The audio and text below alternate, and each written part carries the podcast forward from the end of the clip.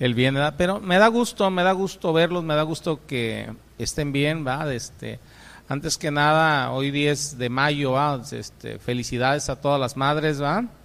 Este, en el primer turno se me pasó, ¿va? Este, pero felicidades a todas las madres en su en su día este social, ¿va? Este, eh, eh, eh, que el Señor les bendiga, les bendiga grandemente, ¿va? Desde que les dé sabiduría para poder guiar en su, en su hogar, este, principalmente, ¿va? Este, a sus hijos, ¿va? Para poder llevar su matrimonio conforme a su voluntad,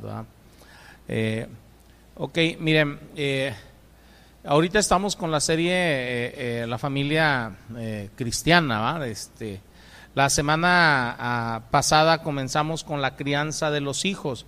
Hoy pónganle, por favor, ah, como título los que hacen anotaciones, la evangelización de los hijos. La evangelización de los, de, de los hijos, ¿va? Este, yo les, les eh, comentaba la semana pasada, este, les dije eh, hoy en la mañana, les digo, eh, para mí estas enseñanzas son muy necesarias, ¿va? En todo tiempo, pero más en este tiempo, puesto que eh, por motivo de la pandemia, de la contingencia, eh, muchas familias están en los hogares, ¿va? Este, y yo le ruego a Dios que sepamos aprovechar bien el tiempo, ¿va?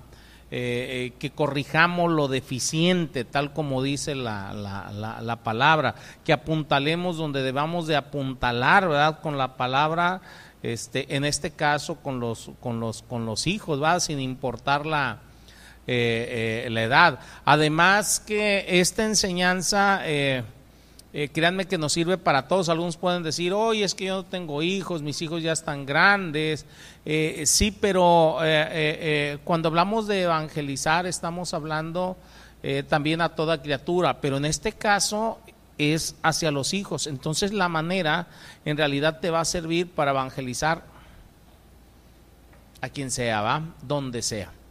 La semana pasada ah, yo les eh, comentaba, les platicaba. Este, que a la hora de criar a los hijos. Este, eh, eh, nos enfrentamos los padres a dos enormes presiones en nuestros hijos.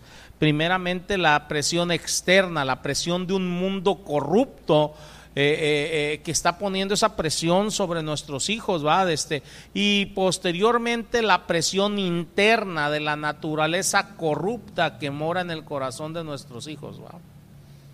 Claro está, y en el nuestro también, edad, este, si no somos personas convertidas al Señor, edad, este, y si nosotros no nos ocupamos de estas presiones, los resultados van a ser completamente trágicos.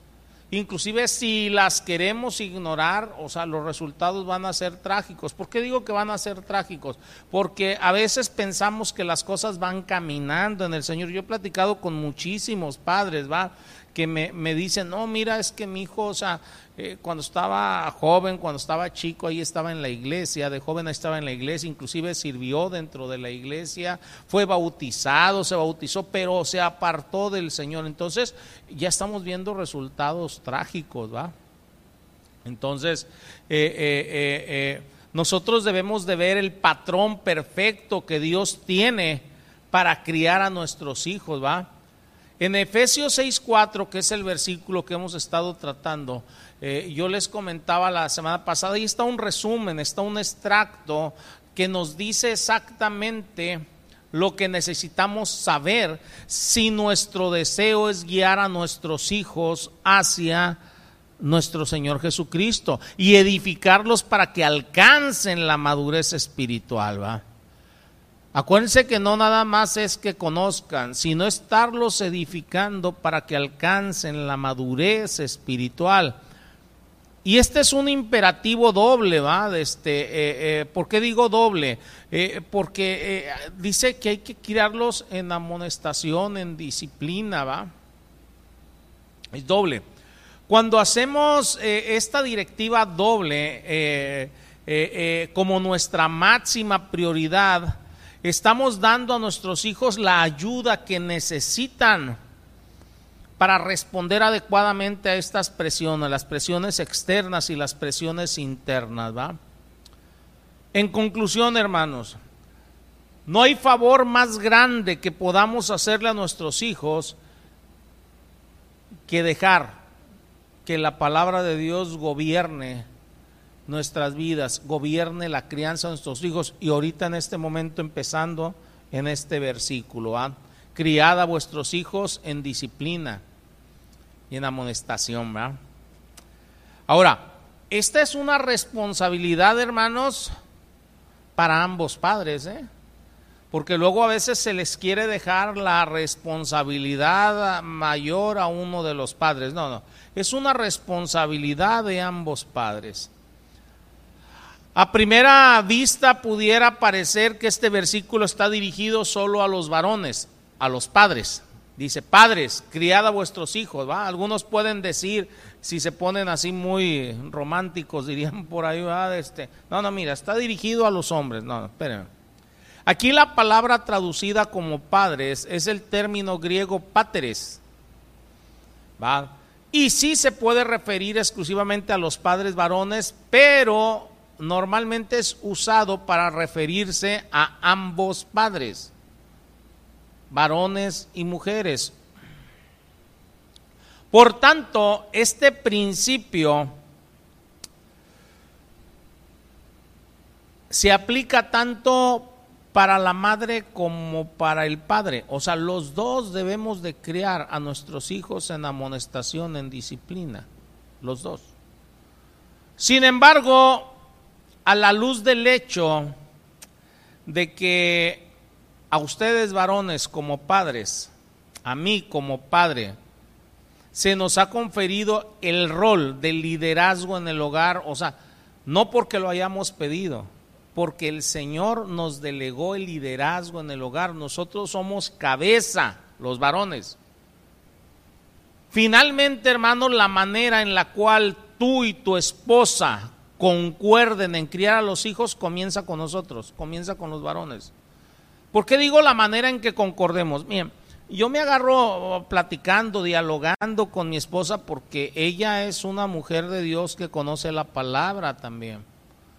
Y nos tenemos que poner de acuerdo en la manera en cómo debemos de criar a nuestros hijos. Eso es cierto. Pero si llega un punto en el cual a las mujeres no les va a gustar mucho lo que voy a decir, ¿eh? en el cual estemos en desacuerdo en cómo criar a los hijos, la última palabra en cómo criarlo la tiene el varón. ¿Por qué? Porque al varón es al que se le dio ahora sí este el ser cabeza dentro del hogar. Pero eso es también una gran responsabilidad. ¿Por qué? Porque cuando nosotros estemos, varones, delante de Dios, a los primeros que nos va a pedir cuentas de la crianza de los hijos es a nosotros, el Señor. Claro está, a las madres les va a pedir cuenta, pero a nosotros los varones nos va a pedir cuenta primero. ¿Por qué? Por cuestión de ser cabeza, por cuestión de ser líderes. Entonces, si tú le estás delegando completamente todo a tu esposa, estás haciendo mal. Les repito, deben de ponerse de acuerdo conforme a la palabra. Pero si en algún punto están en desacuerdo, el que va a llevar la batuta en ese momento, o sea, de cómo se van a hacer las cosas es el varón, repito, por cuestión de liderazgo. Nosotros, o sea, tendríamos que hacernos responsables como varones de las decisiones tomadas. Les voy a poner un ejemplo muy claro del por qué les digo esto. O sea, ¿quién pecó primero, Adán o Eva? ¿Quién? Eva. ¿Y a quién le pidió cuentas primero el Señor? ¿Adán o Eva? Le pidió cuentas primero a Adán por cuestión de liderazgo, por cuestión de ser la cabeza. No sé si nos estemos entendiendo. Aquí no, no es que ella pecó. No. No sé si nos estemos entendiendo. O sea, a ver, a ver, Adán, ven. ¿Qué pasó aquí? Ah, es igual, es igualito. O sea, cuando nosotros estemos delante del Señor, te, van a decir, a ver, Ricardo, ¿qué onda? Claro está que le van a pedir cuentas a tu esposa. No sé si nos estemos entendiendo. Pero al primero que el Señor le va a pedir cuentas es a ti. repito, por cuestión del liderazgo, por cuestión del orden que Dios puso. Entonces, nosotros somos los que vamos a responder delante de Dios por el liderazgo de la familia. Fíjense, ¿por qué recalco esto? Eh, eh, hay familias, o sea, de manera tradicional, donde todavía el, el, varón, o sea, es el que sale para buscar el sustento del hogar. Entonces, hay compromisos laborales que pudiera significar que la esposa se ocupe más de la crianza y de la corrección diaria de los hijos. ¿Por qué? Porque ella es la que está más tiempo con ellos. Estoy poniendo un ejemplo en un hogar tradicional, ¿va? Hay hogares donde ambos trabajan, pero voy a partiendo desde el hogar tradicional. Entonces, muchas veces el varón, eh, eh, por cuestión de este rol, o sea, se empieza a deslindar de la educación de los hijos. Y dice, no, es que tú eres la que estás en el hogar, tú eres la que estás con... No, espérate, eso no te va a quitar la responsabilidad y no te va a quitar que Dios te pida cuentas a ti primero. Entonces nosotros, o sea, si entendemos esto, varones, tenemos la responsabilidad de tomar las decisiones junto con tu esposa. Ya les dije, nada más está la acepción de que si no se ponen de acuerdo, a este eh, tenemos que tomar las decisiones junto con nuestras esposas de cómo se va a disciplinar e instruir a los hijos. Ok, estoy platicando con mi esposa, ya llegamos a un acuerdo conforme a la palabra, se va a disciplinar y se va a instruir a, a nuestros hijos de esta manera. Ok, tú eres la que estás más tiempo aquí, tú eres la que vas a aplicar más las cosas. Si estoy yo aquí, o sea, yo soy la cabeza, yo soy el que la aplico. No estoy yo aquí, tú aplicas, pero lo vas a aplicar de acuerdo a lo acordado. No sé si nos estemos entendiendo. Nosotros, eh, en este caso los varones, debemos de afirmar y reforzar activamente todo lo que la esposa hace. ¿Por qué les digo esto? Si, a veces si el matrimonio está molesto, o sea, entre ellos, luego, o sea, repercute en los hijos cómo. Luego empieza a dar más permisos uno, luego el otro, luego empiezan a culpar, ah, es que tu papá, es que tu mamá, o llega por poner un ejemplo, el punto donde este, eh, eh, el esposo o la esposa está disciplinando al hijo por X causa, edad, y luego la esposa o el esposo empieza a contradecir esa disciplina delante de los hijos. No hay nada más peor que eso ¿eh? dentro del matrimonio. ¿Por qué digo que no hay nada más peor? Porque le estás restando autoridad a tu pareja. Yo se los he dicho yo varias veces, o sea, y se los he dicho delante de mis hijos, y aquí está uno de mis hijos. O sea, ¿cuántas veces nos has visto discutir a tu, mamá y a mí? No. No significa que no tengamos nuestras diferencias, ¿eh? Escúchenme bien, ¿eh?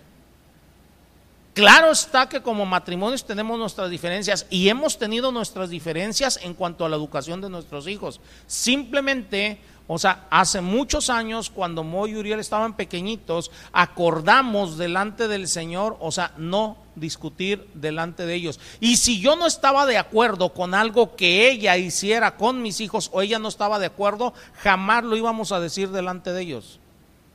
Ni tampoco íbamos a desacreditar al otro. Si mi esposa puso, ya una disciplina con mis hijos, me guste o no me guste, yo voy a respetar esa disciplina. Y viceversa. Ha habido disciplinas que yo pongo que a mi esposa no le gustan y ella respeta la disciplina que, que yo puse. O sea, ¿por qué? Porque eso va a fortalecer el hogar, va a fortalecer el matrimonio y va a evitar que los hijos se refugien con, de acuerdo al clima, ¿verdad? Con alguno en particular.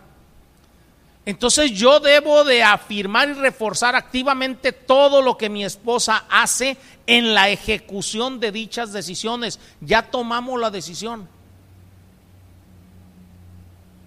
Ya estuvimos analizando las cosas conforme a la palabra. Mira, vamos a educar de esta manera, vamos a disciplinar de esta manera, vamos a, instruir de esta manera. No sé si nos estemos entendiendo. Porque luego quieren cambiar las cosas de acuerdo al clima o de acuerdo al estado de ánimo o de acuerdo a los hijos piden.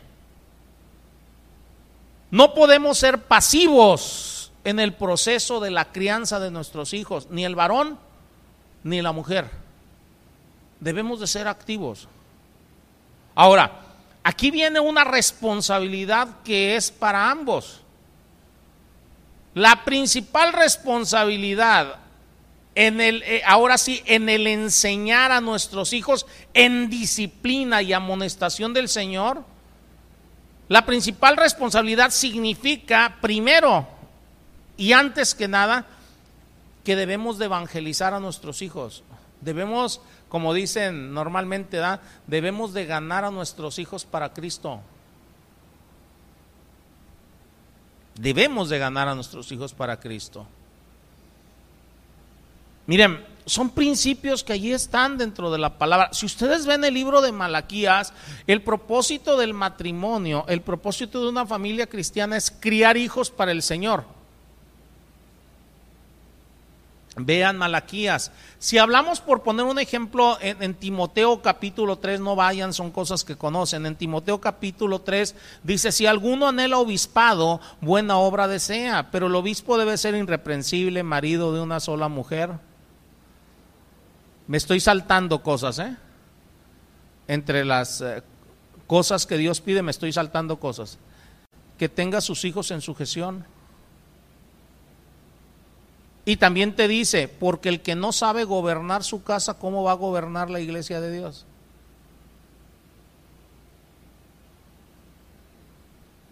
¿Qué le está pidiendo el Señor entonces? Un requisito para alguien que está en, el liderazgo, o sea, que primero gobierne bien su casa. Y dentro del gobierno de su casa está el ganar a sus hijos para Cristo, el evangelizarlos que estén en sujeción. Aquí vienen otras cosas. Yo he conocido muchos, ¿eh? no, muchos, no se imaginan cuántos, o sea, que primero ponen a los de afuera que, los, que a los de adentro de su casa. Ahora sí, como dicen normalmente en el mundo, candil de la calle y oscuridad de su casa, ¿va? Yo he conocido hermanos, o sea, este, trabajadores, ¿eh? Que es cualquier tiempo libre se van a evangelizar y se van a, a, X lado y se van casa por casa y todo, pero no lo hacen en su casa. No, no, es que está mi esposa, ella que se dedique, o viceversa. Ahí está mi marido, ella el que se dedique con los hijos. O, o ya le dije a mis hijos, o ya los puse a estudiar la palabra. No, hermanos. No. Fíjense, yo nada más les voy a, hacer una pregunta. Una de las primeras cosas eh, que se les empieza a enseñar cuando alguien llega aquí a, Casa de Oración, Tabasco, es a leer la palabra a diario, a ser disciplinados. Cuando dice la palabra guiarlos en amonestación y disciplina, yo les comentaba el día de ayer en la enseñanza para servidores, yo les decía, este, eh, eh, que si ustedes lo analizan bíblicamente, si ustedes lo analizan históricamente, y yo también analizándolo a título personal, yo no conozco un cristiano maduro que no sea disciplinado. No conozco un cristiano que haya alcanzado la madurez que no sea disciplinado. Ustedes pueden ver, por poner un ejemplo, grandes cristianos, grandes misioneros, están por decir los hermanos Wesley, muy disciplinados en lo que hacían desde su padre y de su madre, Susana Wesley. Susana Wesley, o sea, eh, a diario tenía devocionales con ellos, a diario los enseñaba, se dedicaba al que estaba padeciendo más, o sea, diario estaba apuntalando, enseñando, instruyendo a sus hijos. Había disciplina, había orden. Y eso dio como resultado unos tremendos servidores en el Señor. Ustedes agarren el que ustedes quieran ¿va? Inclusive dentro de los que ustedes conocen. Y se van a dar cuenta que si una persona no es disciplinada, no va a avanzar en el Señor. Podrá tener apariencia de piedad y podrá medio caminar un tiempo, pero tarde que temprano va a saltar la liebre. Tarde que temprano va a decir, ay, es que mira, mira cómo están las cosas, tarde que temprano. Entonces, hermanos, o sea, necesitamos ganar a nuestros hijos para Cristo. Necesitamos hacerlo porque es un mandato de parte de Dios. Y para poder hacerlo, nuestros hijos necesitan comprender que son pecadores. Y esto es lo último que los padres cristianos le quieren enseñar a sus hijos. No les quieren enseñar que son pecadores. Ay, no, mi hijo, mira, re bueno. Ay, mira mi querubín. Ay, mira. Ay, mira. O sea, yo tengo un niño de cuatro años. Tengo otro de ese. Y me hacen cada graciosada que me saca la risa y me gana y todo. Ok. Y puedo decir, ah, mira qué bueno mi niño. Pero eso no lo va a salvar. Necesita primero entender que es un pecador. Necesita entender que está separado de Dios. Necesita entender que va a sentir impulsos malos que deshonran a Dios. Porque luego hasta eso queremos ocultar de nuestros hijos. Ay, no, mi hijo, ¿cómo va a andar pensando y haciendo cosas malas? No. ¿Cómo creen? Si yo los he educado bien. A ver, ¿quién de ustedes se atrevería a decir que no ha tenido un impulso malo? Que deshonra a Dios en los últimos 15 días?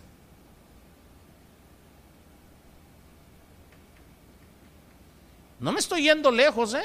Me estoy yendo nada más los últimos 15 días.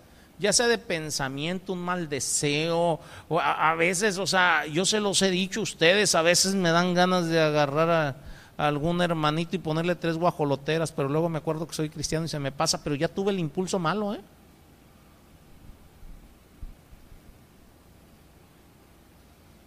Entonces debemos entender esto. Si nosotros los tenemos, ¿tú crees que tu hijo no los va a tener?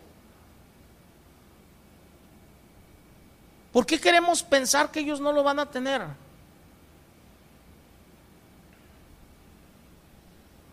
Si los tienen, necesitan entender las consecuencias de ello de su pecado. Desde pequeños. Hijo, ok, o sea, te enojaste, o sea, ok. Tuviste el impulso de romper, de hacer, de deshacer, ok, o sea, desde ahí es pecado, pero mira, ese pecado te puede llevar a perder las bendiciones de parte de Dios. Y si no, nada más vean Deuteronomio 28. Las bendiciones son por obediencia, nada tiene que ver con salvación. Fíjate bien, yo no puedo discutir en lo más mínimo. No puedo yo decirle a ninguno de ustedes, ah, es que tú no eres salvo. No sé si nos estemos entendiendo, porque la salvación es por fe o no. Ok, tú eres salvo porque creíste, has creído en el Señor, sigues al Señor, sirves al Señor, eres salvo y eso te quita que tengas malos deseos, malos impulsos. Ok, entonces debes de entender que esos malos deseos, si tú los llevas al hecho, te pueden apartar de las bendiciones, te van a traer dificultades en la vida y eso es lo que nuestros hijos deben de aprender y nosotros también. Te pueden llevar a la eternidad en el infierno separados de Dios. Nuestros hijos necesitan saber eso. Algunos padres, y más en las iglesias cristianas de hoy en día, piensan que es suficiente con decirles a sus hijos desde que están niños, hijo, Jesús quiere ser tu amigo. ¿Quieres ser amigo de Jesús? ¿Sí han escuchado eso?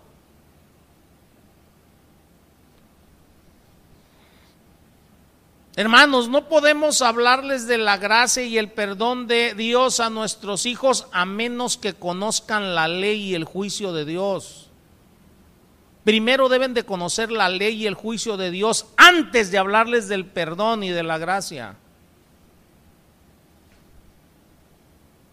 Una persona que no conoce la ley y el juicio de Dios nunca va a apreciar el perdón de Dios y nunca va a apreciar la gracia de Dios. Si no les enseñamos eso primeramente a nuestros hijos, no van a entender su necesidad de salvación hasta que no se den cuenta que su pecado los está separando de Dios. Necesitan ser conscientes de que han transgredido la ley de Dios y que no tienen capacidad por sí mismos de guardar la ley y de agradar a Dios. Ahora, se los dije desde el principio, todo esto aplica para todos, ¿eh? A cualquier persona que lees el Evangelio, a ti mismo. O sea, aplica este orden.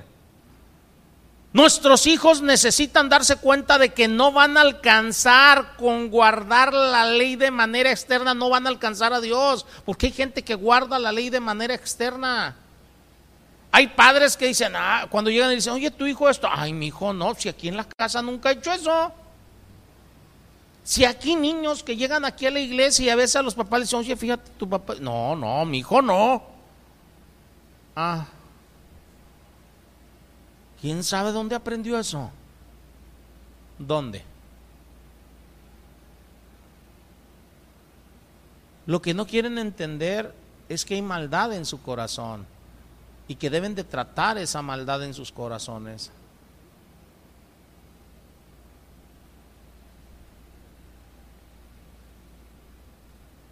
Si tú lo entiendes, se los vas a poder hacer entender a tus hijos que su corazón es el que necesita ser transformado, no solo el comportamiento externo. Hay gente muy educada, ¿eh? Que guarda un comportamiento externo pulcro, impecable.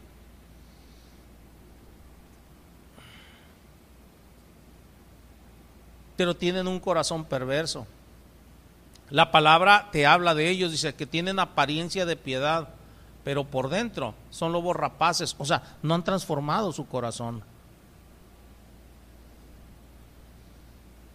No nos engañemos, mientras no llevemos las cosas en el orden adecuado, o sea, nuestros hijos pueden mostrar una apariencia exterior muy buena, muy educados, no decir una mala palabra, no, pero eso es por educación por lo que tú le estás enseñando o porque saben que pueden perder privilegios contigo, pero no están entendiendo la ley de Dios, ni están viendo la necesidad que tienen de perdón, de gracia. Tus hijos necesitan saber que debido a que son pecadores están destinados al castigo eterno. A menos que pongan su confianza en Cristo Jesús y que sus pecados sean perdonados. Solo entonces podrán vivir con la esperanza de un futuro en el cielo. Entonces, hermanos, como padres, nuestra primera misión es buscar enérgicamente la salvación eterna para nuestros hijos. Esa es nuestra primera misión. El que no sabe gobernar su casa, ¿cómo va a gobernar la iglesia de Dios? El que no sabe gobernar su casa, el que no ha puesto en su casa por prioridad al Señor, ¿cómo va a ir a llevarle a otro que tenga a Dios como prioridad?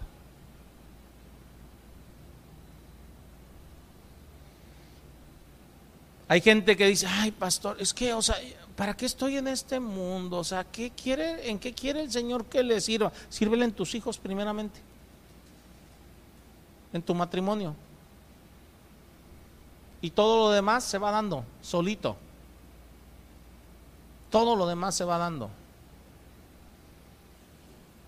No te va a dejar Dios estar ocioso. Podrás preguntarte, oye, ¿y qué pasa si mis niños son muy pequeños? ¿No será demasiado difícil que entiendan el Evangelio ellos? ¿Les debo de abreviar el mensaje del Evangelio cuando les hablo de él? Miren, déjenme decirles una cosa, no existe razón bíblica para modificar las buenas nuevas con los niños pequeños. Y si no, búsquenla dentro de la palabra. ¿Cuántas veces has leído la Biblia, Ricardo? Seis veces. ¿Has encontrado alguna razón para abreviarle las cosas a los niños o modificárselas? No existe. No existe. Entonces, ¿por qué como padres, o sea, lo digo a nivel general, no creo que se lo estoy diciendo al hermano Ricardo, nada más le hice una pregunta, el que ha leído varias veces la Biblia. Entonces, ¿por qué nosotros como padres, o sea, cuando les hablamos el Evangelio, ay, es que esto no lo va a entender? Eh, la Biblia no te está diciendo que le abrevie las cosas.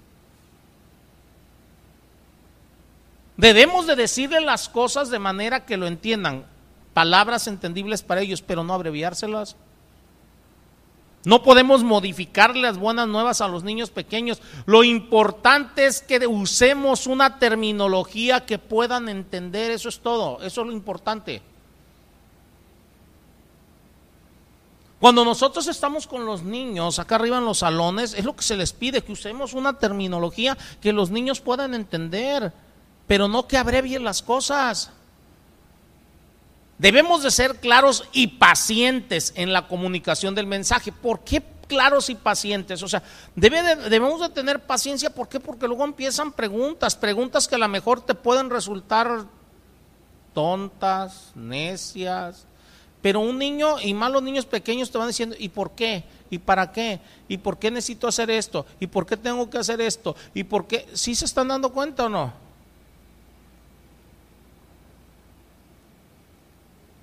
En una ocasión, ahora esta paciencia debe de ser para con todos. En una ocasión un buen amigo mío me dijo a mí, hablando de, porque yo era muy impaciente al momento de llevar el evangelio a las personas. Este, me dijo, mira, Chuy, este, eh, eh, tú debes de tenerle la misma paciencia a los demás que Dios ha tenido contigo.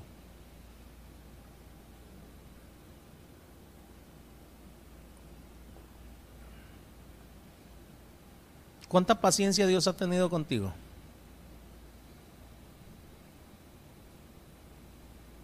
Entonces, ¿por qué nos desesperamos con los demás y nos desesperamos con nuestros hijos y nos desesperamos cuando, cuando llevamos la palabra? No, hermanos.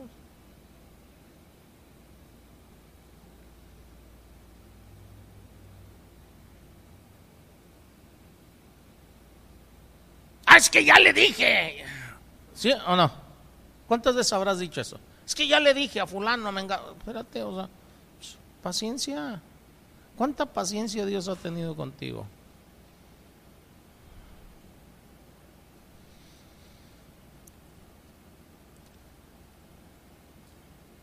Y más con los niños pequeños. No hundamos a nuestros hijos en un mar de verborrea, ni los aplastemos con argumentos teológicos complejos. No. Eso yo lo dejo, lo complejo para los que están en el instituto y a veces.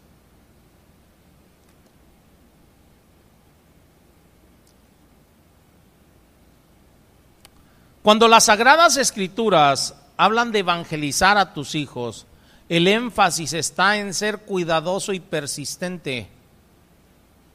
Ahí está el énfasis cuidadoso y persistente. Y ese mismo principio lo puedes aplicar para evangelizar a cualquier persona. Debes de ser cuidadoso y persistente.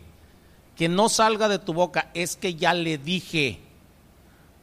¿Y dónde está la persistencia? Miren, Deuteronomio 6, versículos 6 y 7. Vamos allí, por favor.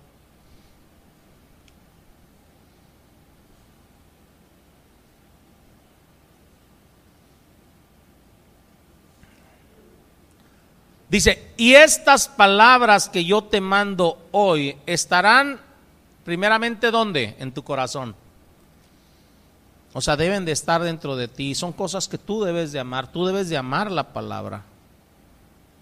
¿Amas la palabra? Ah, entonces, ¿qué te dice aquí?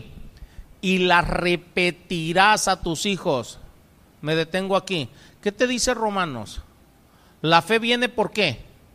Por el oír y oír y oír. Ok, entonces, por eso la misma palabra te dice, las repetirás, las repetirás, las repetirás. No, es que ya le dije lo que tiene que hacer.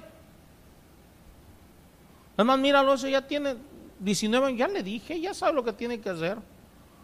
No, yo le sigo repitiendo y repitiendo y repitiendo y repitiendo. Y no, o sea, hay una oportunidad, le sigo repitiendo.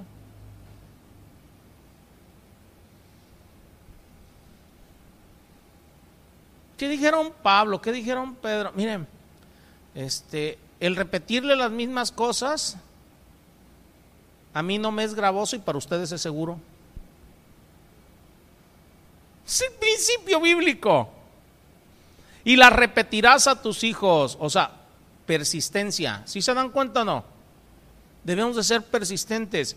Y hablarás de ellas estando en tu casa, en el camino, al acostarte, cuando te levantes. En pocas palabras, en cuanto haya una oportunidad. La otra vez me preguntaba en un mensaje un hermano, oye, fíjate que estoy, este, eh, me mandó un mensaje, un WhatsApp, este, dice, fíjate que hay, este, eh, en el devocional, en la casa, o sea, duramos tanto, es mucho, es poco tiempo, este,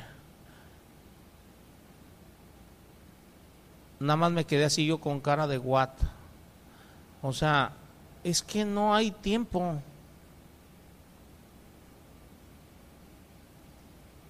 No sé si nos estemos entendiendo. Es según la ocasión. Si hablo de devocionales, o sea, nosotros en el devocional diario en la casa, así como nos podemos tardar 30 minutos, como podemos estar hora y media, ¿verdad? Ahí, sentados. Es que depende del caso, depende si se está alargando la plática, depende, no, no, no sé si, o sea, depende de la ocasión. Yo no puedo hacer las cosas mecánicamente. A veces está, vamos a empezar el devocional y antes de empezarlo a veces nos agarramos hablando de economía.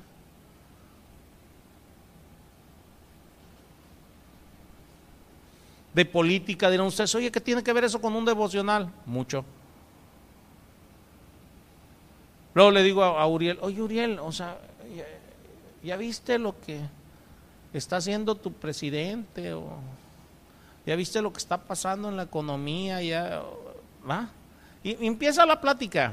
Ok, después de la plática, ¿hacia dónde va el devocional? Vamos a orar por esto. A veces nos molesta lo que está pasando. Ah, debemos de aprender a perdonar. ¿Qué dice la palabra? No sé si nos estemos entendiendo.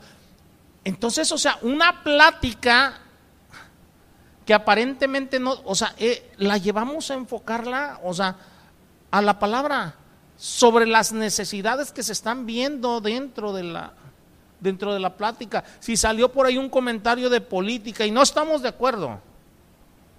Para mí los políticos ninguno es santo de mi devoción, dirían por ahí, ¿va? Entonces, ¿qué debo de hacer? ¿Qué dice la palabra? Orad por vuestras autoridades, ¿va?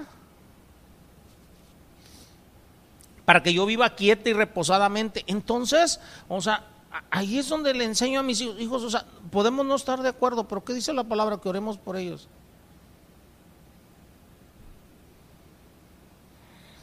Y vamos a orar por ellos.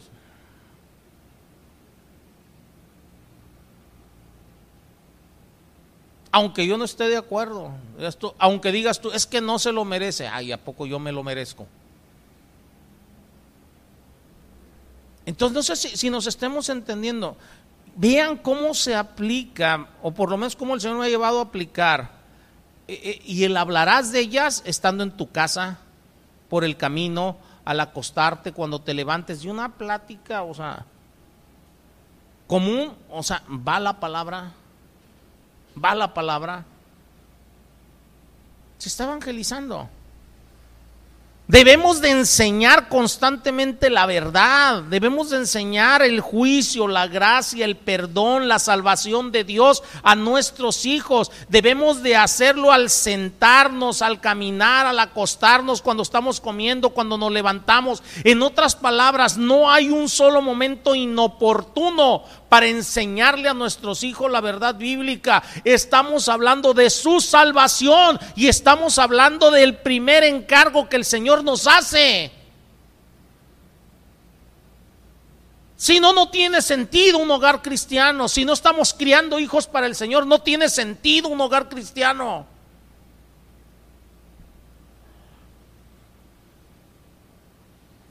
No debemos de abrumarlos con argumentos complejos, pero tampoco debemos de ser demasiado simplistas.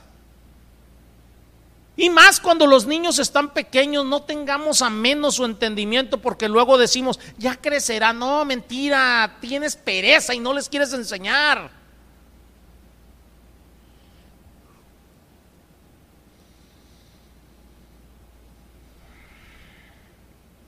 Los niños entienden.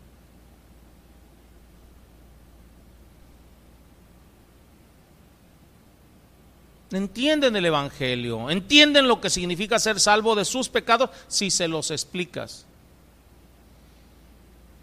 Si les explicas por qué tienen inclinaciones malas, es que hay maldad en tu corazón, como hay maldad en el mío, va. Y precisamente por eso debemos de luchar contra ello, pero a veces nos queremos presentar perfectos delante de ellos, no somos perfectos. A veces la gente me pregunta, oye, ¿a qué edad debo de hablar del Evangelio con mis hijos? Evidentemente un niño muy pequeño no tiene sentido de salvación hasta que es lo suficientemente grande para entender el mensaje del Evangelio y aceptarlo con fe genuina, pero aguántenme aquí. Pero si tú les empiezas a hablar desde que tienen uso de razón, en algún momento de su existencia, unos antes y otros después, les va a caer el 20, les va a caer ahora sí el 20 de la fe. Yo les comentaba a ustedes la semana pasada, uno de mis hijos a los 5 años le cayó el 20 con la parábola de las vírgenes. Es que yo no me quiero quedar afuera. Entonces, o sea, empezó y empezó con su mamá. Es que yo eché una mentira y yo dije esto y yo no me quiero quedar afuera. Empezó a confesar sus pecados. O sea, se le había estado hablando desde que tenía uso de razón y no le cayó el 20 hasta que tenía 5 años. El problema está que a veces los padres dicen hasta que entienda. Oh, espérate, es que tú no sabes lo que el Espíritu Santo está obrando en ellos. No es cuando tú quieras, es cuando Él quiere. Y con unos puede ser a los 5 años y con otros puede ser a los 10, con otros puede ser a los 15, pero es un trabajo que tenemos que hacer nosotros durante toda la vida. Con otros puede ser más grandes, no sé si nos estemos entendiendo.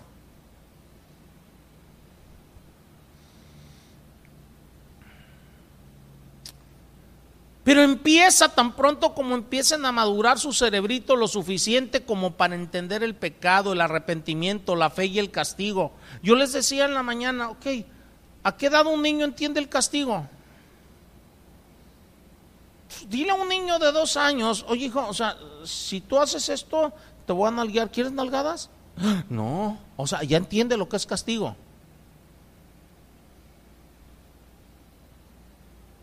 Le falta que crea en el Señor. No sé si nos estemos entendiendo, pero explícales, explícales. Ahí es donde digo que deben de ser lo suficientemente grandes para entender, nada más. Pero unos van a entender antes, otros van a entender después. Deben de entender la gravedad de su pecado. Le repito, uno de mis niños entendió la gravedad de su pecado a los cinco años. Deben de entender la norma de la santidad de Dios, va. Ahorita que hablo de santidad, cuando nosotros empecemos o empezamos a enseñarle los conceptos básicos a nuestros hijos, Dios hace su obra. Dios no va a hacer la obra si tú no haces la tuya. Si tú no haces tu trabajo, Dios no va a hacer su obra. Hay gente que luego dice, mira, es que yo, yo hago las cosas de Dios y Dios hace las mías. Le digo, ¿qué onda? Hay gente que no se dedica a sus hijos, dice, es que yo estoy haciéndolo. No, no, espérate, es que Dios te puso primero que te dediques a tus hijos, a tu esposa, a tu familia.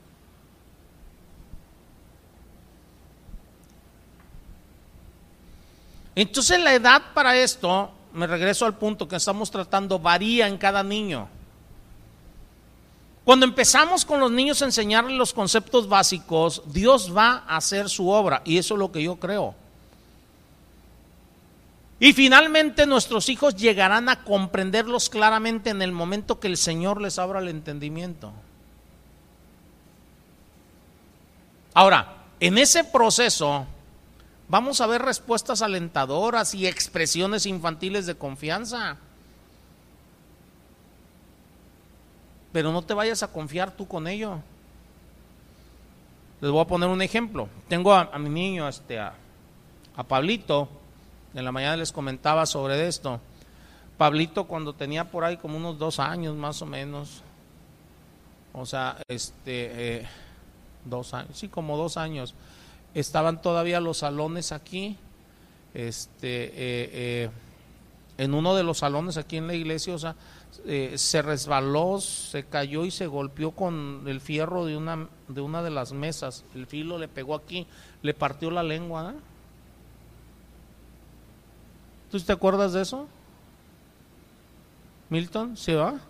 Que le partió la lengua y los dientes se le sumieron. Los tres, cuatro dientes de arriba se le sumieron a Pablito. Un accidente dentro del salón. Entonces, este, lo llevo con el dentista y eso, la lengua casi le quedó. Entonces, el señor le acomodó la lengua, este, le jalaron los dientes, eh, pero el problema era eh, si se le llegaban a necropsar los dientes. Ahora esos dientes siempre estuvieron flojitos, no estuvieron muy macizos. Entonces mi niño empieza a mudar sus lentes, eh, sus dientes se le cayó uno, luego se le cayó otro, luego se le cayó otro, se le cayeron todos los del frente, le empiezan a hacer uno, le empiezan a hacer otro, y los del frente no nacían. No salían. Entonces nosotros, hijo, vamos a hacer oración, vamos a pedirle a papá Dios por tus dientitos y todo en los devocionales diarios. Y empezamos a pedir y él empieza a pedir, ¿va? ¿Cómo se puso de contento cuando le brotó el primero? Ah, ya ves, papá, o sea, como dos, tres meses pidiéndole, o sea, porque no le quería salir el diente, los dientes de aquí del frente. Entonces, yo sé que eso es parte del proceso y hay respuestas alentadoras. E, él está ahí dando una respuesta alentadora, ¿por qué? Porque después de eso empezó a pedir con más fuerza, o sea, por su otro diente, que no le salía. Empezó a tener más confianza en el Señor. Entonces son respuestas alentadoras, pero aguas, porque esas pueden llevar a los papás a decir, ah, ya creen en el Señor, ya eso, ya. O sea, y dejan de hacer su trabajo cuando es un trabajo para toda la vida. Mientras mis hijos estén en la casa es un trabajo que yo no voy a dejar de hacer. Cuando mis hijos se casen y me visiten, no voy a dejar de hacer ese trabajo. Cuando me lleven a mis nietos, si es que me los llevan, no voy a dejar de hacer ese trabajo. ¿Sí se dan cuenta o no? Pero a veces los padres nos sentamos en nuestros laureles y dicen, ah, es que mi hijo ya, ya hizo una oración de fe, ya, ya, ya, gloria a Dios, aleluyita, ya se bautizó, ya es cristiano, y nos olvidamos de. Lo único que debe de pasar con estas ah, respuestas alentadoras y estas expresiones infantiles de confianza es que nos deben de afianzar y alentar para seguirlos guiando en ese proceso de madurez en la fe. No cometan el error, hermanos, de pensar que el destino eterno de sus hijos está establecido si alguien los persuade de pedirle que Jesús entre en el corazón. ¿eh? Porque luego no falta quien pídele a, Jesús que entre en tu corazón. Levanta una manita, o sea, y pídele al Señor. Ya, ya estás, ¿verdad? o sea. Nosotros, hermanos, debemos de entender que nuestros hijos deben de tener una imagen clara de dónde están ellos parados con Dios, quiénes son ellos y quién es Dios. ¿Por qué? Porque hasta que no sientan el peso de su culpa y vean la, la belleza de la justicia de Cristo, y expresen una fe contrita y en ese momento realmente acepten a Cristo como Señor y Salvador, van a ser salvos. De otra manera, aunque hagan cien mil oraciones, o sea, no van a ser salvos. No sé si nos estemos entendiendo.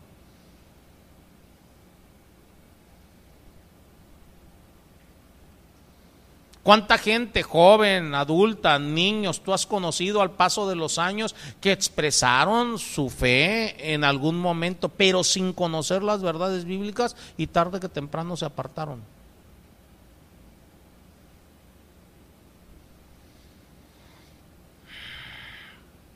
¿Por qué? Porque nunca sintieron el peso de su culpa. Lo que menos quiere una persona es sentir el peso de su culpa, no se quieren sentir culpables. A decir verdad, hermanos, enseñar a nuestros hijos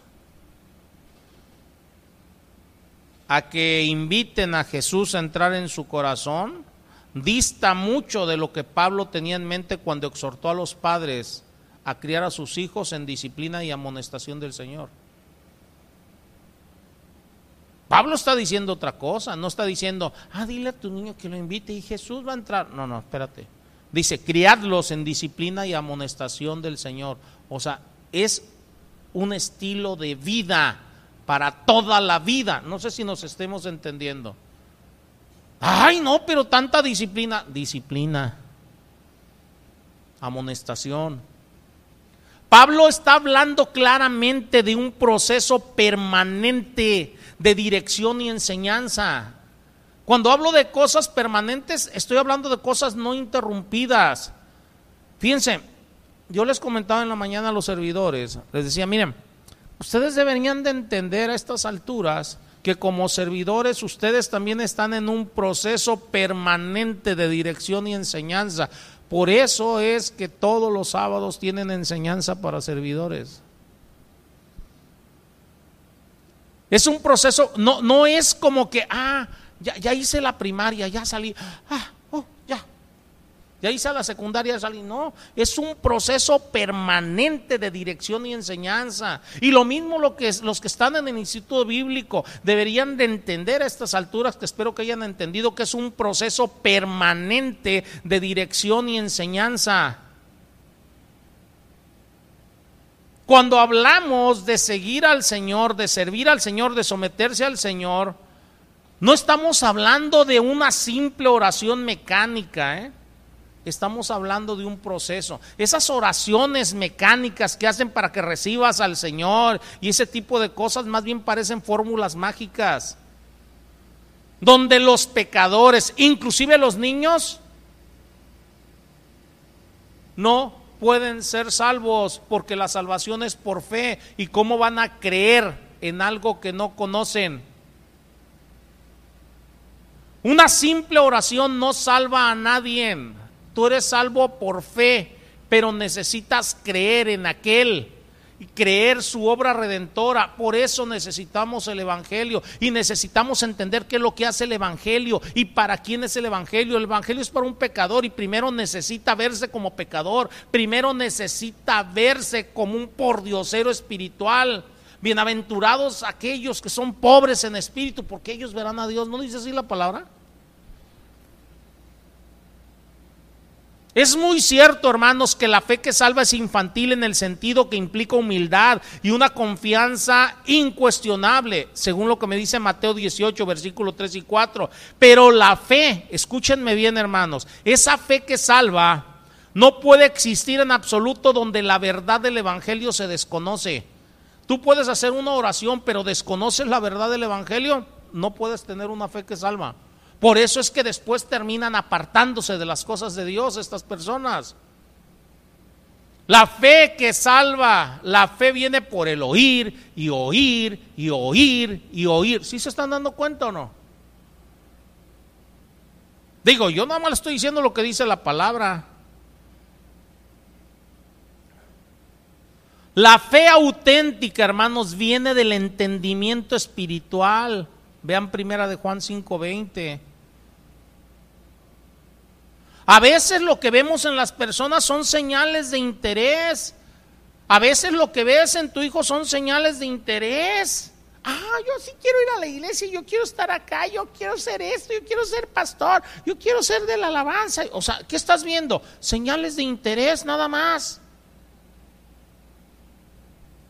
Pero eso no implica que tenga una fe madura, una fe que salva, una fe que produce salvación. Mi Señor Jesucristo no desecha a nadie, pero necesitas creer en Él, necesitas tener esa fe que salva. ¿Qué dice la palabra? Si no, va a ser una fe de demonio. Los demonios creen en Dios, pero tiemblan ante su presencia.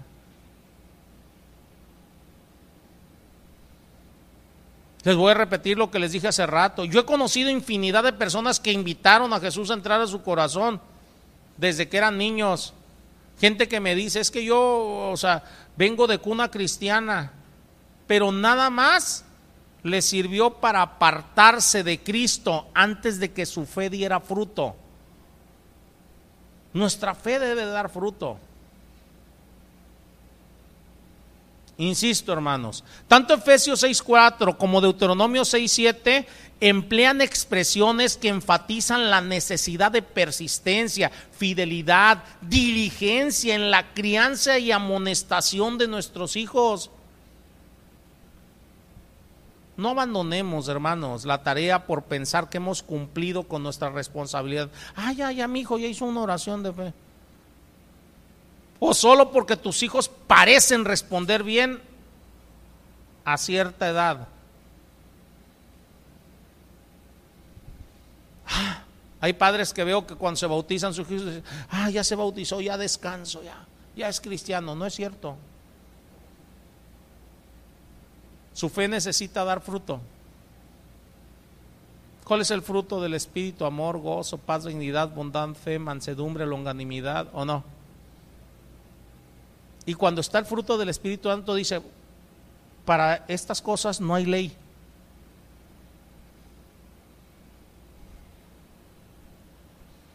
Además, hermanos, cuando le estamos llevando el Evangelio a nuestros hijos, no debemos de suavizar las partes del mensaje del Evangelio que parecen desagradables. Hay muchas partes en el Evangelio que parecen desagradables. Cuando hablamos del infierno, del juicio, o sea, parece desagradable. Y nosotros debemos de procurar que nuestros hijos sepan acerca del infierno, del juicio. Deben de saber la razón por la que mi Señor Jesucristo murió. Sin infierno y sin juicio no hay razón para que haya muerto mi Señor Jesucristo. Él murió porque tú y yo estábamos destinados para el infierno. Mis hijos estaban destinados para el infierno y precisamente por eso murió mi Señor Jesucristo, para salvarnos del fuego del infierno, de la ira venidera.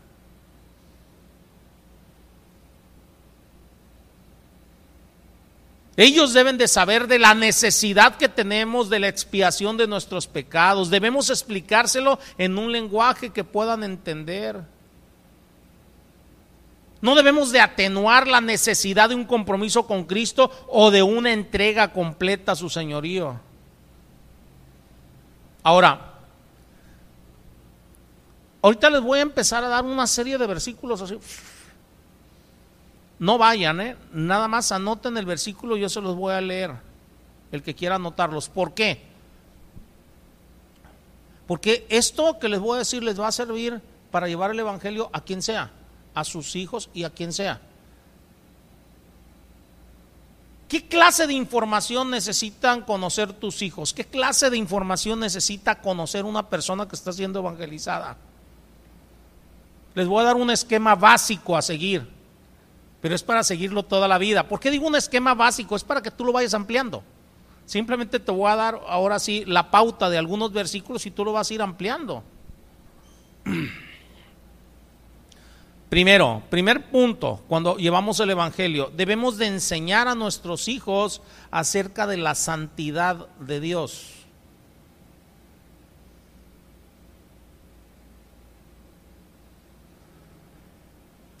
¿Qué no debo de enseñarle primero que Cristo murió? No, primero enséñales la santidad de Dios. Cuando llevas el Evangelio, primero enseña la santidad de Dios. Enséñale a tus hijos que Dios es un Dios santo que no tiene pecado, que nunca hace nada malo y que no puede considerar la iniquidad. Puedes hablar con ellos hablándoles de ciertos pasajes de, la palabra, puedes hablarles de la santidad. Fíjense, Levítico 11:44 dice, yo soy Jehová vuestro Dios, vosotros por santo, por tanto os santificaréis y seréis santos porque yo soy santo. ¿Qué te está diciendo? Santifícate. Debes de ser santo porque yo soy santo. Ok. Primera de Samuel 2.2 dice, no hay santo como Jehová. Primera de Samuel 6.20 dice, ¿quién podrá estar delante de Jehová, el Dios santo? Nuestros hijos, nosotros debemos de entender que nadie puede estar delante de Él con sus obras. Sus obras son trapos de inmundicia, dice la palabra. Las obras de quien sea son trapos de inmundicia delante de Dios. Nadie puede estar de, pie delante de ese Dios santo. Mateo 5:48 dice, sed pues vosotros perfectos como vuestro Padre que está en los cielos es perfecto. Primera de Pedro, capítulo 1, versículo 15 y 16 dice, como aquel que os llamó es santo, sed también vosotros santos en toda vuestra manera de vivir. Fíjense bien, ¿eh? todo esto trae peso a nuestra vida. ¿eh? Cuando tú ves, tú, ahorita, como aquel que os llamó es santo, sed también vosotros santos en toda vuestra manera de vivir, ¿a poco no sienten peso? Yo siento peso, ¿eh? Porque está el... Ay, es que el Señor quiere que yo viva en santidad. Y todavía remata aquí, porque escrito está, sed santos porque yo soy santo, ¿o no? Fíjense hacia dónde va todo esto. Hebreos 12, 14 dice, busquen la paz con todos y la santidad sin la cual nadie verá al Señor. Este versículo me encanta. Porque hay gente que cree que viviendo en su pecado va a ver al Señor. Y le digo, no, sin santidad no puedes ver al Señor.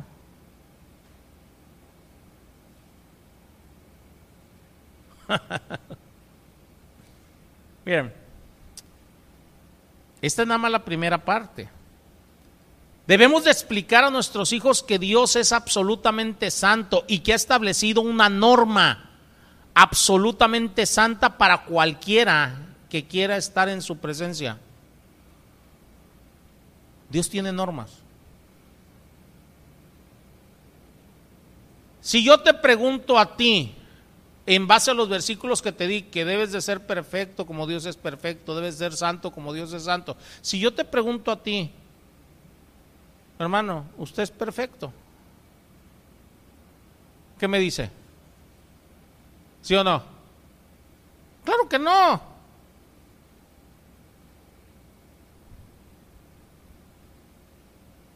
Si yo le digo a hermano, usted es perfecto, hermano, como Dios es perfecto. No.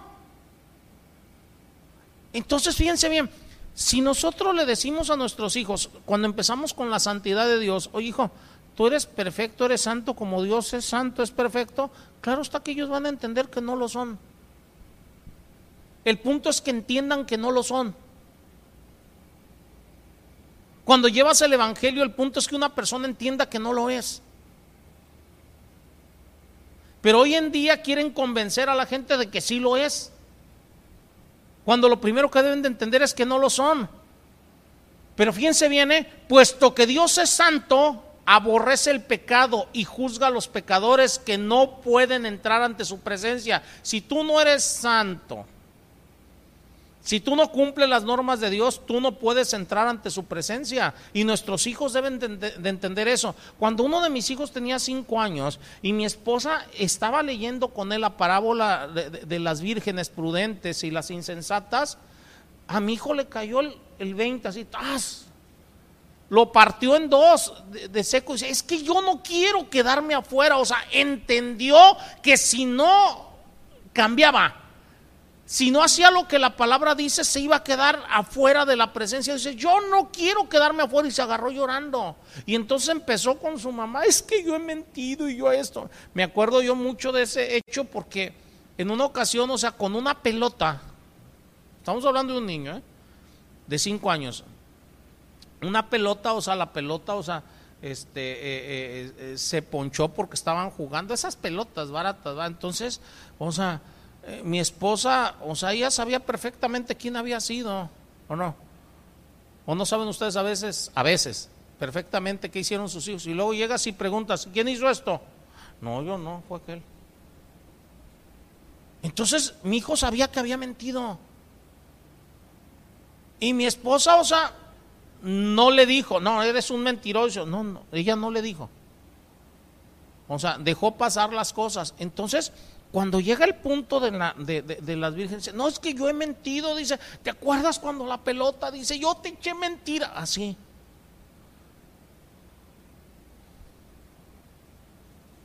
¿Por qué? Porque él no quería nada que estorbara en su vida. A lo mejor nosotros podemos decir, no, como una pelotita y una mentirita esas. No, no, no, hermanos, es que mentira es mentira. Y el Espíritu Santo le mostró, o sea, sin necesidad de que nosotros lo acusáramos. No sé si nos estemos entendiendo. Que esa mentira podía hacer que no entrase al reino de Dios. Pero eso fue un trabajo del Espíritu Santo. El de nosotros era la palabra, la palabra, y explicarle, y explicarle. Habacuc 1.13 dice, muy limpio eres de ojos para ver el mal, ni puedes ver el agravio. ¿Por qué ves a los menospreciadores y callas? Salmo 1.5 dice, no se levantarán los malos en el juicio, ni los pecadores en la congregación de los justos. Cuando tú le estás mostrando todo eso a tus hijos, les estoy hablando sistemáticamente, ¿entienden? O sea, que si están en pecado no se van no van a poder estar en pie delante de Dios, no van a poder habitar con él, no van a poder servirle, no van a poder, o sea, entrar al cielo.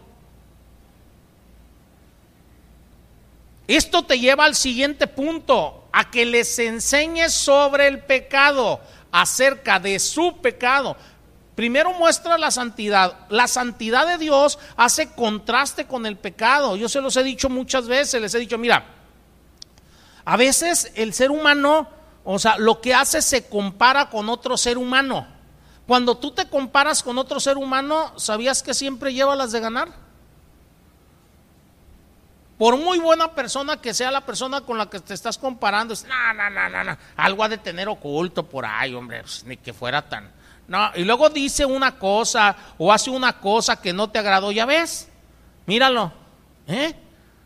O sea, siempre vas a llevarlas de ganar, pero cuando te comparas con Cristo, dice la palabra que debemos de crecer a la plenitud de varón perfecto que es Cristo Jesús.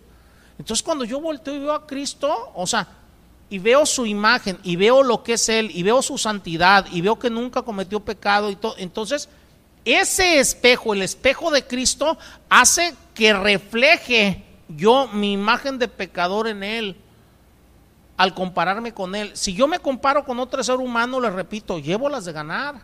Si tú comparas a tus hijos, o sea, con otros, dices, no, es que mi hijo no está tan mal. No, ese no es el punto.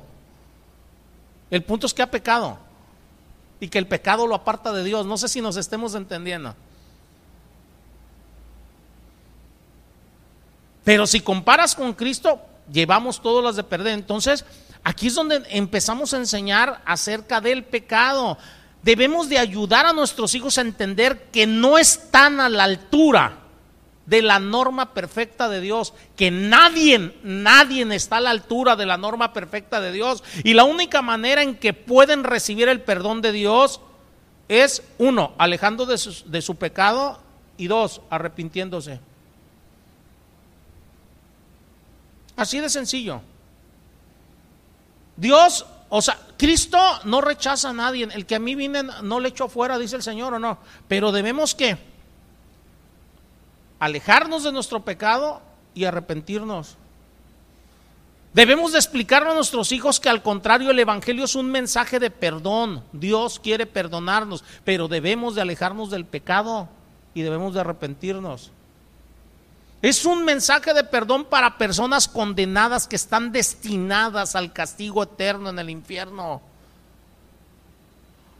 Para que tus hijos puedan entender qué es el pecado, habla con ellos sobre pecados específicos. Si son muy niños, los niños dan malas actitudes, mentiras, falta de obediencia a Dios, falta de obediencia a sus padres, para que entiendan de acuerdo a la edad. Explícales también la razón por la cual pecan. ¿Por qué una persona peca? Porque el pecado está en su corazón. Así de sencillo. Porque los intentos del corazón del hombre son inclinación hacia lo malo desde la, desde la juventud. ¿No dice así Génesis 6? Ellos necesitan entender que no importa cuánto se esfuercen, aún así no podrán llegar a la altura de la norma perfecta de Dios. O sea, deben de entender que no es por obras, porque luego hay gente que dice, es que yo no soy tan malo, malos aquellos, malo el de la esquina, malo aquel que anda asesinando, aquel que anda robando, no. ¿Y por qué nadie puede llegar a la norma por sí mismo que Dios quiere? Bueno, porque somos pecadores por naturaleza y solo por medio de la fe en Cristo podemos limpiar nuestro corazón.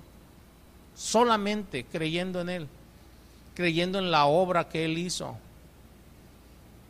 Ahora, aquí llegamos a un punto donde debemos de aclararle a nuestros hijos, si están chiquitos principalmente pequeños, o sea, debemos de aclararle que todas las personas del mundo están en la misma situación. ¿eh? ¿Por qué? Porque tampoco es ponerles una losa encima y que ellos se vean como la cucaracha más cucaracha del mundo. No sé si nos estemos entendiendo, ese no es el punto. Todas las personas del mundo estamos en la misma situación.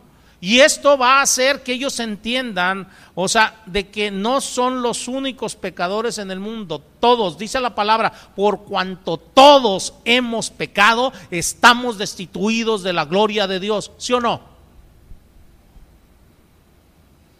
Hazle saber a tus hijos que hubo un momento en que tú también tuviste que reconocer que necesitabas a Cristo, que necesitabas el perdón de sus pecados. Por eso yo trato de no ocultar ninguno de mis pecados y menos con mis hijos. Ellos saben perfectamente la cucaracha que he sido en mi vida. Saben perfectamente, de mis pecados pasados, desde alcoholismo, drogadicción, desde, inclusive desde tranzas que cometí. cometí tanta barrabasada, no sé si nos entendamos. Y yo no he buscado ocultárselos. No he buscado ocultárselos. ¿Por qué? Porque si yo los oculto, ellos van a buscar ocultar también los suyos.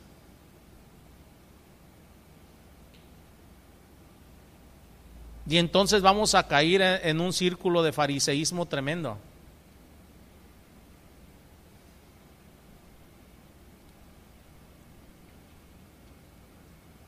Precisamente por mis pecados yo necesité que mi Señor Jesucristo perdonara mis pecados. De hecho, cuéntales te repito, cómo llegaste a conocer tu necesidad de un Salvador y cómo llegaste a ser cristiano. Explícales que Cristo vino a la tierra específicamente a llamar a los pecadores. Marcos 2.17 dice, no he venido a llamar a justos sino a pecadores.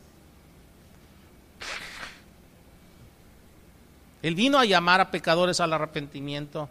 Él vino porque no hay nada que las personas puedan hacer para ganar salvación. No hay nada que tú puedas hacer para ganar salvación. No hay nada que yo pueda hacer. Las buenas obras, por muchas que sean, no son suficientes. Gálatas 2.16 dice, por las obras de la ley ningún ser humano será justificado delante de él. Bueno, eso es Romanos 3.20. En Gálatas 2.16 dice, el hombre no es justificado por las obras de la ley, sino por la fe en Cristo Jesús. En el momento que una persona entiende sus pecados, en el momento que nuestros hijos entienden sus pecados, se entiende que estamos completamente perdidos sin Cristo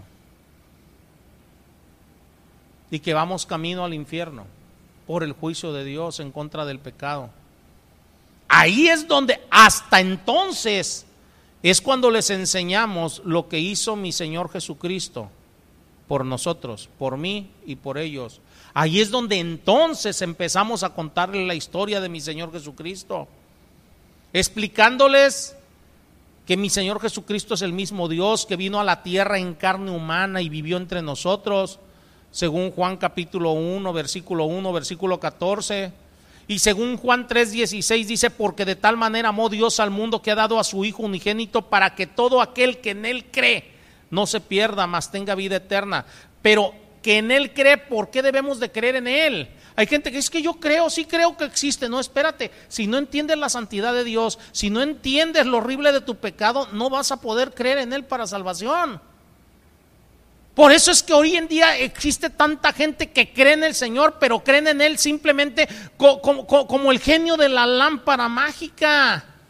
Para decir, y dame una mejor casa en el nombre de Jesús. No, por favor.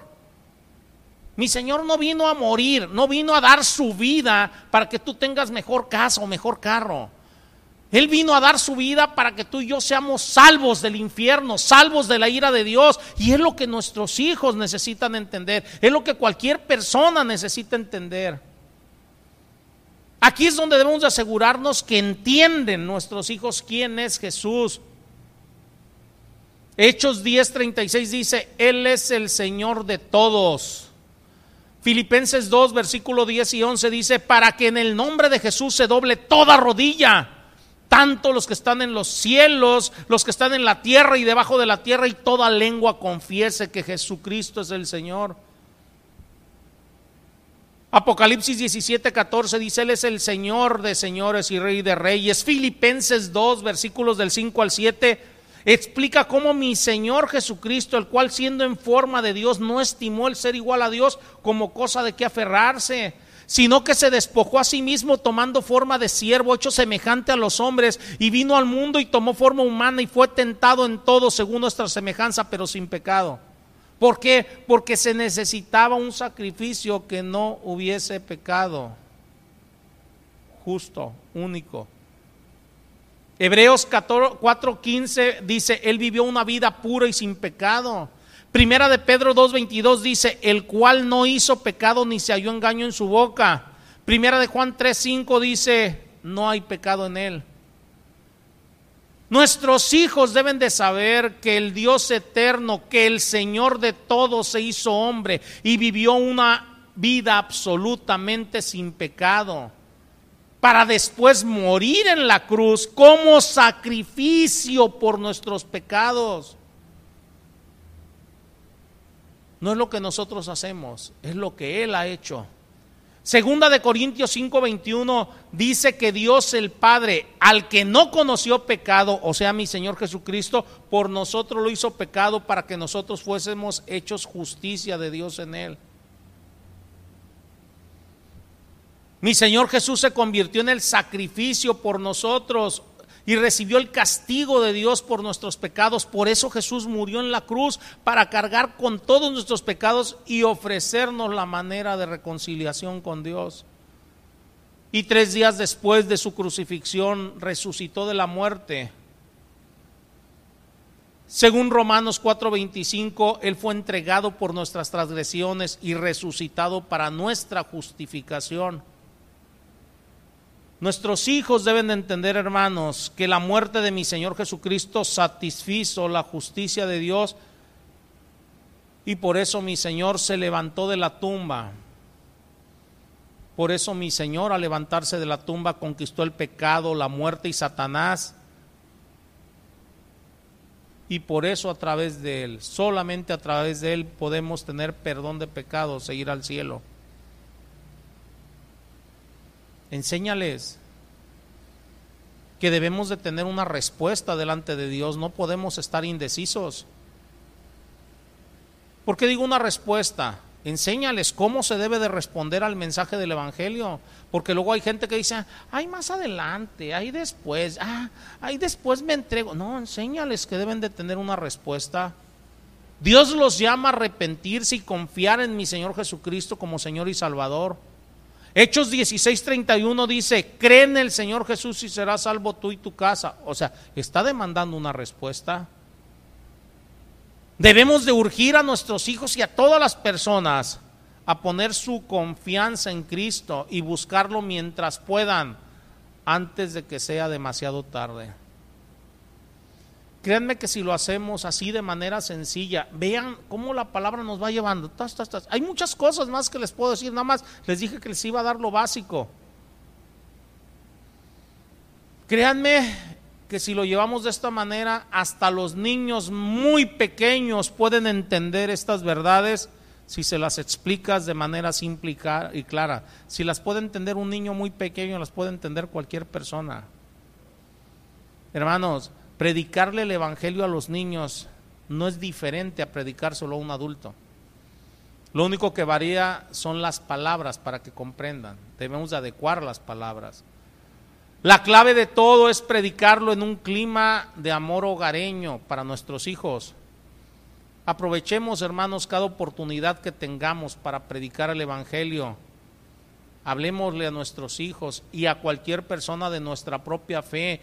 Tengamos en cuenta que el corazón de los niños es más tierno, más entusiasta, más sensible, porque no está lleno todavía de mundanalidad, de egoísmo y de codicia que se va acumulando en el corazón de las personas a través de los años.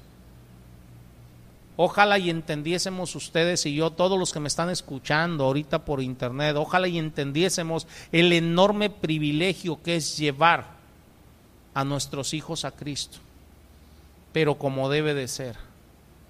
Este es un paso fundamental, hermanos, en el cumplimiento del mandato dado a los padres en Efesios 6:4. Y vosotros padres, no provoquéis a ir a vuestros hijos, sino criadlos. El criadlos es toda la vida criadlos en disciplina y amonestación del Señor. Que el Señor nos dé sabiduría, hermanos, para poder cumplir esta responsabilidad de una manera amorosa, tierna y paciente, para con nuestros hijos y para con todos. Para que puedas estar entre aquellos que se levanten a una nueva generación, aquellos que contribuyeron a que se levantara una nueva generación que busque amar y glorificar al Señor. Amén, hermanos.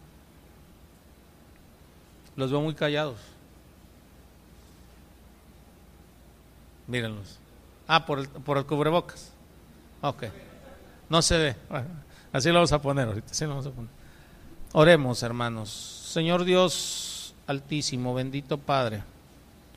Ante todo, Señor, yo te doy gracias, Señor, por la palabra de exhortación que nos estás dando como padres, como cristianos, Señor, a llevar el Evangelio, primeramente a nuestros hijos, a nuestros seres cercanos, con paciencia, Señor, con humildad, Señor, en orden, y llevarlo a toda criatura.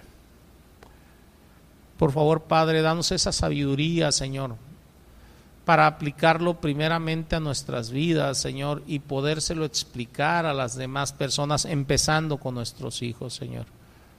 Porque el propósito de la familia cristiana, Señor, es que es criar hijos para ti, Señor.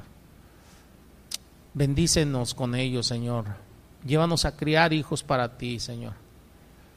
Llévanos, Señor, hacer un instrumento útil para la edificación de la vida de nuestros hijos y la edificación de otros hermanos, Señor, para que crean en ti, pero de la manera como dice tu palabra, como lo dijo Juan el Bautista, es necesario que yo mengüe, pero que Cristo crezca. Es necesario que Cristo, que mi Señor Jesucristo